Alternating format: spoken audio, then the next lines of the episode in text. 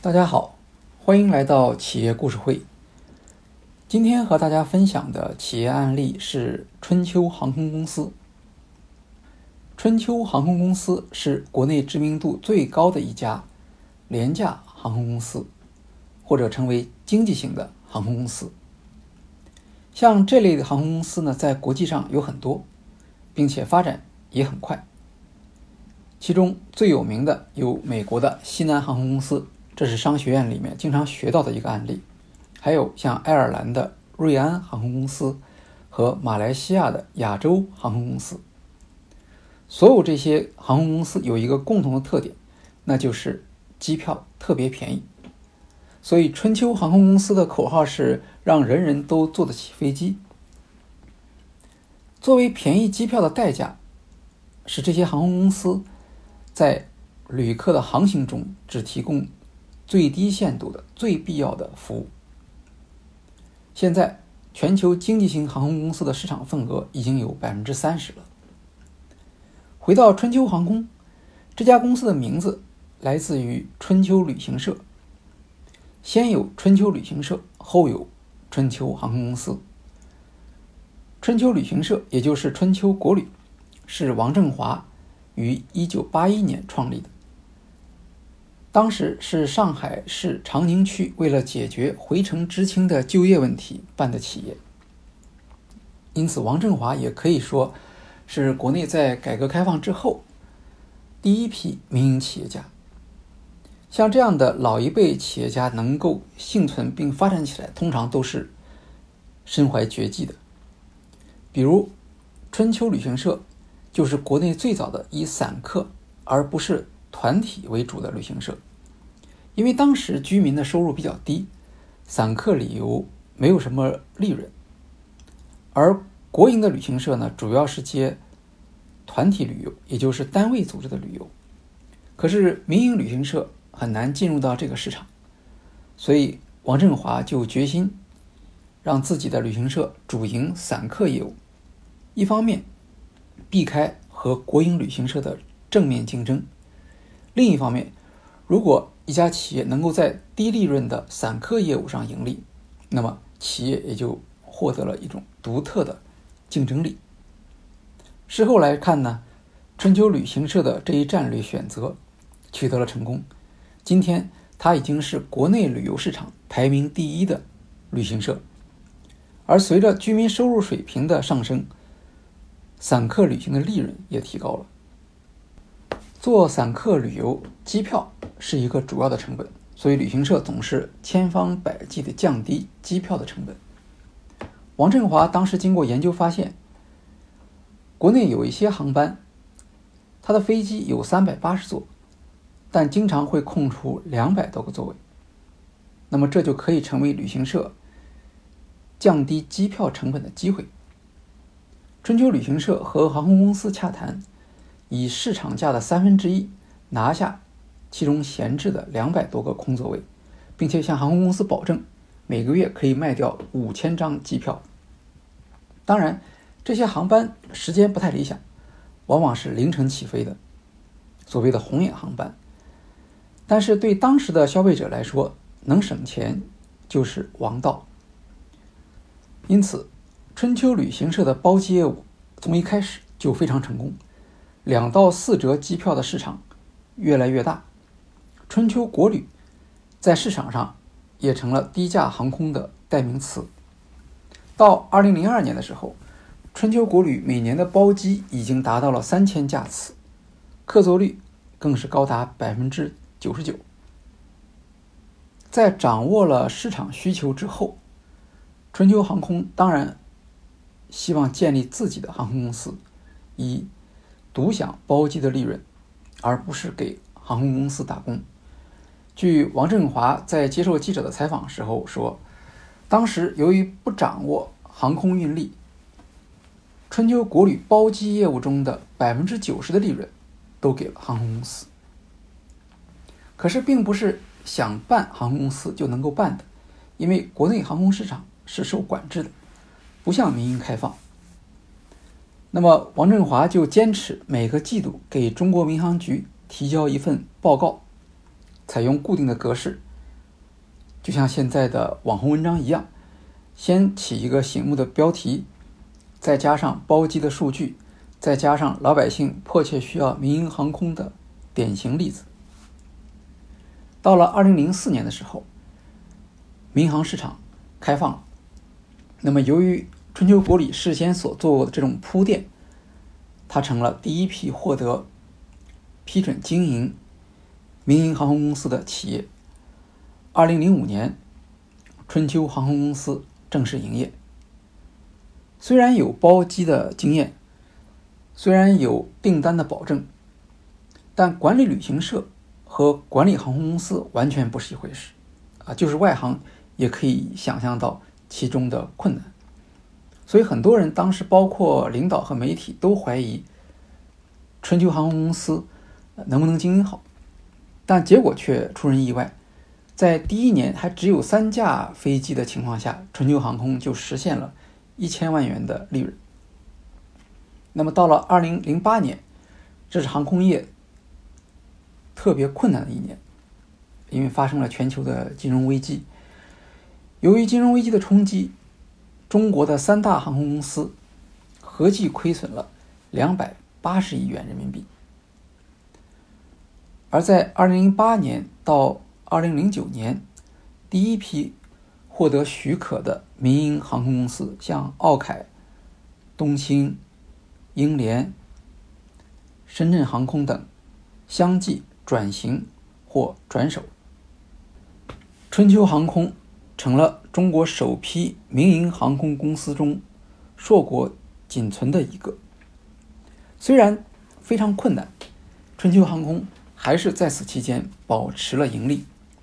像二零零八年实现了两千万元的利润。那么，经过了金融危机的考验，春秋航空在此之后保持了利润的增长。到二零一七年的时候，它的利润已经达到了十二亿元人民币。春秋航空的经营法宝是低价，一直到今天，你在春秋航空的年报上还会看到它把低价作为企业竞争优势的来源。二零零六年十一月，春秋航空公司在开业一年后公布，上海到济南航线的最低票价为一元钱。由于违反相关的规定，济南市物价局向春秋航空开出了十五万元的罚单。经过网络传播，这一新闻产生了极大的影响。春秋航空也向公众公布了。一元票价的背后的逻辑，因为这一航班的时间在晚上十一点以后，散客非常少，哪怕增加一个人，在油耗方面的成本只增加二十元，加上五十元的燃油补贴，航空公司可以减亏三十一元，顾客得到了实惠，春秋航空减少了亏损。同时还树立起为顾客创造价值的良好口碑。当然，低价格不能靠愿望，不能靠偶尔的一两次的噱头，那是不可持续的。只有低成本才能够支持低价格。在春秋航空的航班上，不向顾客提供餐饮，免费的矿泉水也改成三百毫升的小瓶装。而其他的食物虽然有提供，但必须购买。行李重量超过十公斤或体积超过零点零四四立方米的，在托运的时候必须付费。为了减轻飞机的重量，降低能耗，甚至将本公司的《春秋航空旅游杂志》也撤下了飞机。为了降低起降费、机场服务费。春秋航空采取着陆于相对空闲的二类机场、远机位停靠、半小时停留等手段，使得每次的破机费用减少了五六千元。有专家指出，上面所列出的节省，相比于航空公司的运营成本来说微不足道。由于中国航空公司在运营上受到许多管制，由此形成的刚性价格。占机票价格的百分之七十。所以春秋航空实际上不可能像国外的经济型航空公司那样做到低成本。例如，中国航空公司在购买航空器材、航空燃油以及支付机场起降费用等方面，还是要面对独家垄断经营和统一定价等限制。与此相似，东航选择在香港而不是内地开始低成本航空服务，也是为了避开国内管制对成本的影响。所以有人说，其实中国的廉价航空和国际廉价航空不是一回事。平均来看，春秋机票的价格比三大航空公司低百分之三十，在成本端差不多。也要低百分之三十。那么，为了做到这一点，实现可持续的低成本服务，春秋航空必须通过系统性的创新，来突破前面所说的刚性成本的制约。春秋航空的法宝是高客座率、高飞机利用率、低营销费用、低管理费用，这就是春秋航空公司著名的。两高两低商业模式。重复一下，两高两低是指高客座率、高飞机利用率、低营销费用和低管理费用。这是经济型航空公司持续竞争优势的前提。对于春秋航空公司来说，它的目标是主营业务成本比同行低百分之三十五，管理成本比同行低百分之七十。到百分之八十。王振华总结说：“春秋航空通过低成本、低票价、高客座率形成良性循环，减少空位等沉没成本，发挥最大的边际效益。”春秋航空设置了九十九系列机票，如九十九元、一百九十九元、两百九十九元等。虽然机票销售的均价只有三点八折。而普通航空公司的销售均价为七折左右，但由于春秋航空能够将乘坐率达到百分之九十以上，而普通航空公司上座率只有百分之七十，因此，尽管在销售上实行低价，春秋航空仍然有利可图。在春秋航空公司，基本上只有空客 A 三二零一种机型，通过单一机型。可以减少飞行员、机舱人员和地面服务人员的管理和培训费用。春秋航空还对客舱的设备进行改造，拆除了原有的八个商务舱的座位，把经济舱座位从一百五十六个增加到一百八十个。在机场使用价格低廉的国产摆渡车，而不是登机桥来登机。春秋航空公司在机上的销售已经占到销售收入的百分之七，地面服务也转化为创收中心。无论乘客所持机票价格是多少，只要多出二十到五十元，就可以上春秋的 VIP 直通车，优先登机，坐前面几排相对宽敞的位置，行李直接进机舱，不用到行李传输带上等和取。像这一项服务，一年创收可以达到几千万元。春秋航空还是国内唯一一家不加入中国航空信息系统的公司。中国航空信息系统简称中航信。那么我们大部分的时候订机票是通过中航信来订票的。由于春秋航空不通过传统票务代理系统售票。机票以自己网上直销为主，采用自主开发的离港系统，光是机票代理费用一项，就能省下票面价值的百分之五左右。通过网上和电话预订，则又能够在销售费用上节省百分之五。按照春秋航空的计算，国有航空公司机票营销费用超过机票总成本的百分之八。而春秋航空的这一项成本只有百分之二到百分之三，采用独立的销售系统，还方便企业灵活自主定价，在竞争中处于有利的地位。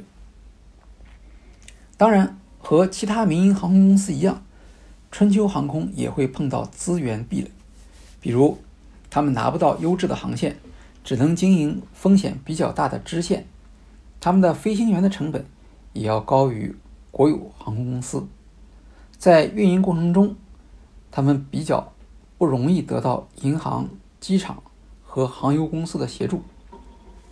为了降低人力成本，春秋航空聘用外籍飞行员，机上的服务、销售和清洁都由空乘人员自己来完成。公司的薪酬水平处于行业的中等，但工作强度高，差旅标准则是行业中的最低水平。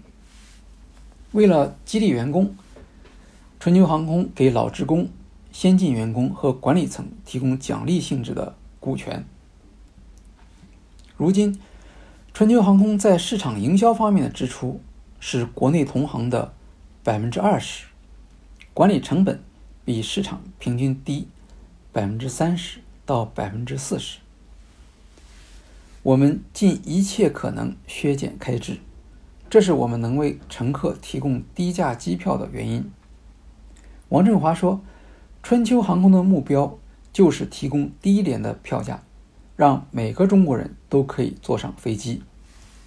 近年来，国内出境游的增势非常快，特别是短途国际市场需求旺盛。春秋航空顺应这一趋势，加速了国际化的进程。通过实施国内二线城市直飞国外旅游热点的战略，开辟了多条国内到日本的优质航线。它也是第一家开辟国际航线的民营航空公司。当然，春秋航空在竞争中引入低成本运营模式时，也遇到过一些挫折，比如高飞机利用率，就是刚才我们说的两高中的一高。这样做容易带来航班的延误。有一段时间，春秋航空的延误相当严重，乘客抱怨很多。以至于，如果有一次你坐春秋航空公司的航班正点到达，这是一个值得对外炫耀的经历。现在，春秋航空已经将飞机的利用率下降到了平均每天十个小时。机舱销售是低成本航空公司商业模式的一部分，用于补偿低票价。春秋航空在飞行途中向旅客兜售各类商品，但是习惯了航空公司高质量的服务的乘客对此感到不满，甚至有的航班旅客联合签名抗议。作为低成本航空的探路者，春秋航空要承担教育市场的成本。二零零七年十月，王振华成为中国航空公司高层领导中第一个。开博客的，他在新浪博客上向大众介绍公司运营中如何压低成本，每个月还进行重视旅客意见、提高服务水平的总结，并对顾客的投诉和意见作出回复。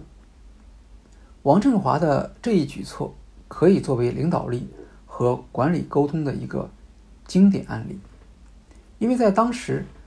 春秋航空面临的一个现实问题是市场教育不足，旅客自然会把廉价航空公司的服务和普通航空公司的服务进行对比，而不会去考虑廉价航空公司低成本运营商业模式的合理性。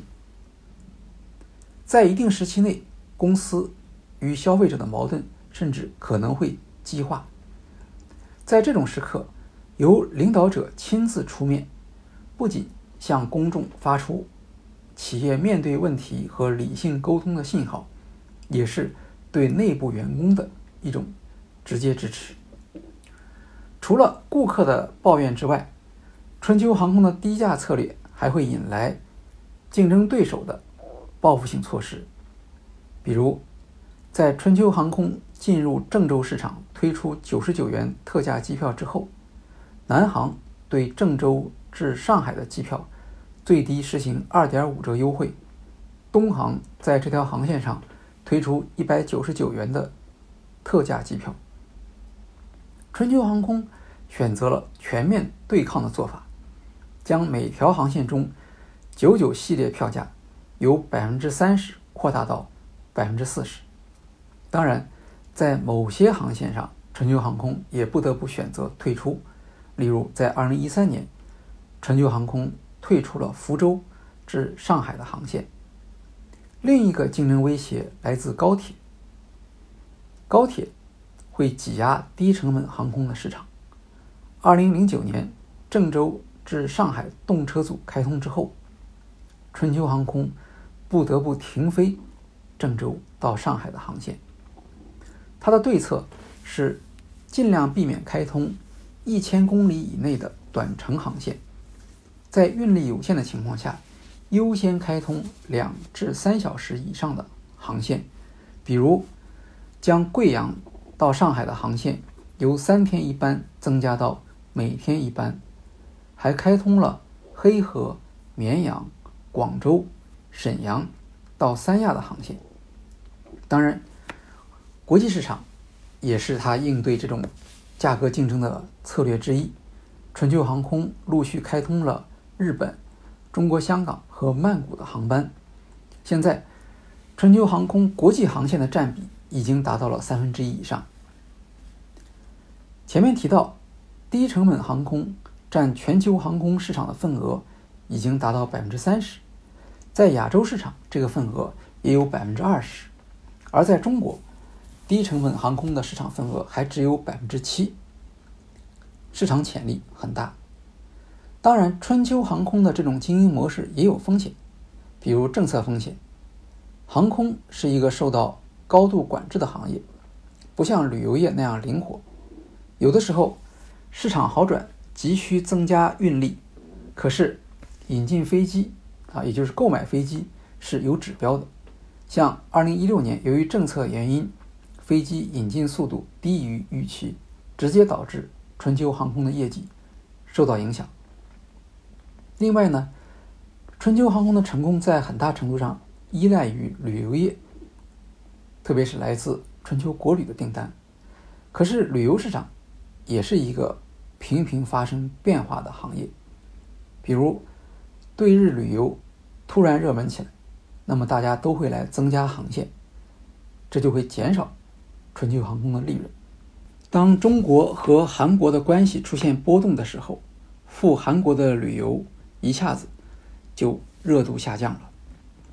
可是，在旅游市场发生这种变化的时候，飞机的保养、飞行员以及围绕飞机的整个服务是属于固定开支的，它不会因为你承载的乘客的人数的减少而减少，这就会给经营带来更大的风险。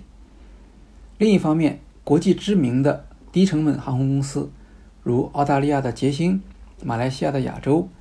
菲律宾的宿务、新加坡的新丰虎和库航也开始渗透中国市场。著名的宏观经济分析专家李迅雷先生曾经在公众号中发过一篇文章，题目是“中国有多少人没有坐过飞机？”尽管我们经常在机场见到人山人海的景象，但李迅雷得出的数字。是中国至少有十亿人还没有坐过飞机。当然，他的意思并不是说应当大力投资机场和航空公司，因为这十亿人是没有经济能力的，他们不能形成有效的需求。从这个意义上讲，春秋航空的市场价值就是促进有效的需求，也就是通过降价让过去没有能力。负担航空旅行的人群加入到市场上来，在这个意义上来说，廉价航空在中国的市场还是非常广阔的。航空公司经营的是高风险的业务。王振华在一次接受记者采访时谈到，当初有些领导反对他做低价航空，他用了瞎子摸象的比喻来说明每个人的认识。是不一样的。这是老一辈企业家对企业重大决策的一种精彩的说明。他并没有因为自己的决策正确而沾沾自喜，反而能够客观地看到决策中的不确定因素。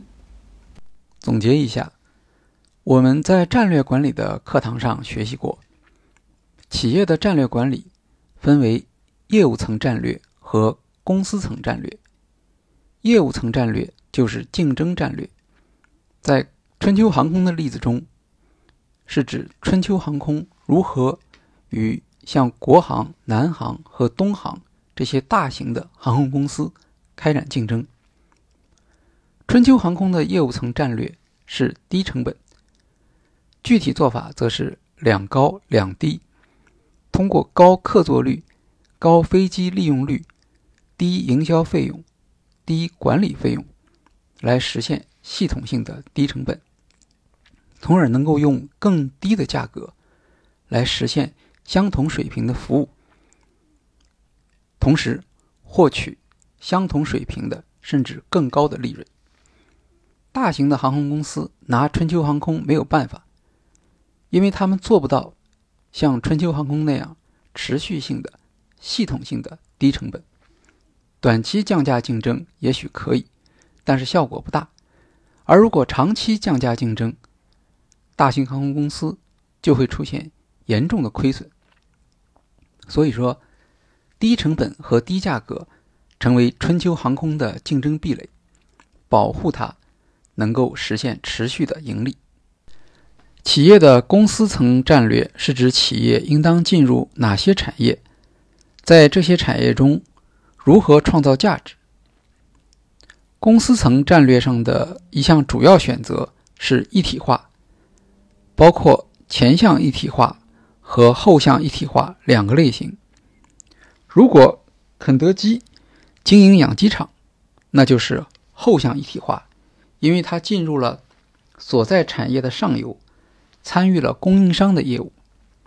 像小米手机开设小米之家，就是前向一体化，因为它进入下游，参与了本来属于客户的销售业务。在春秋旅行社的公司层战略中。创建春秋航空属于后向一体化，因为航空公司本来是它作为旅行社的供应商。一体化战略能够为企业带来竞争优势。像春秋航空这个例子，首先就是客源上的优势，其次是线路配置上的优势，比如春秋航空可以将资源。配置在一些对价格敏感的支线航线上，仍然能够获利；而普通航空公司则在那些支线线路上会发生亏损。